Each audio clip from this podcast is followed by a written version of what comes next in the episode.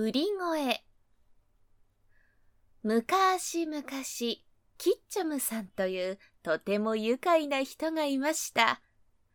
ある日のことキッチョムさんが内綿を持って臼杵の町へ売りに行ったのですが久しぶりに町へ来たのでどの道順で売り歩いたらいいのかわかりません。するとそこへ一人の壺売りがやってきてえー、壺はいらんかな？壺はいらんかな？と大声で売り歩いたのです。よしよし、あの壺売りの後ろからついていけば、うまい具合に街を一巡りできるだろう。そこでキッチョムさんは壺売りの後ろをついて歩きました。そして壺売りが大きな声で、壺はいらんかな？と言うと、キッチョムさんもその後から、えー、うちわたと売り歩いたのです。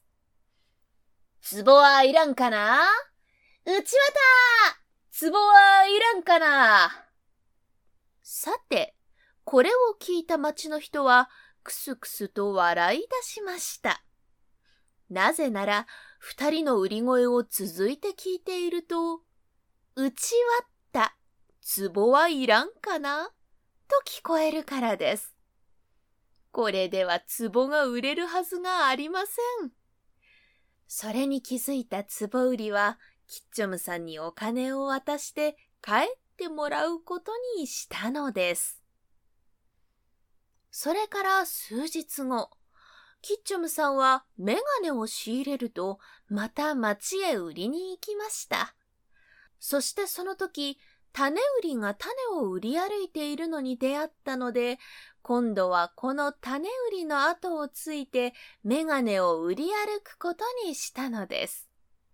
種売りが、種はいらんかなと言うと、キッチョムさんは、メガネと売り声を上げます。種はいらんかなメガネ種はいらんかなこれを聞いた町の人はまたクスクスと笑い出しました。なぜなら二人の売り声を続いて聞いていると、目がねえ、種はいらんかなと聞こえるからです。これでは種が売れるはずがありません。そこで種売りもまたキッチョムさんにお金を渡して帰ってもらったのです。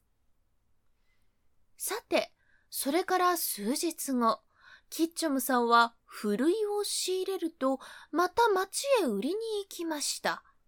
そして、その時は魚屋を見つけて、魚屋の後について売り歩いたのです。まず魚屋が、魚魚はいらんかな？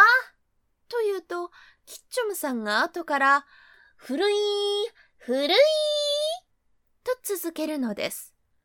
魚いらんかな？古い、魚いらんかな？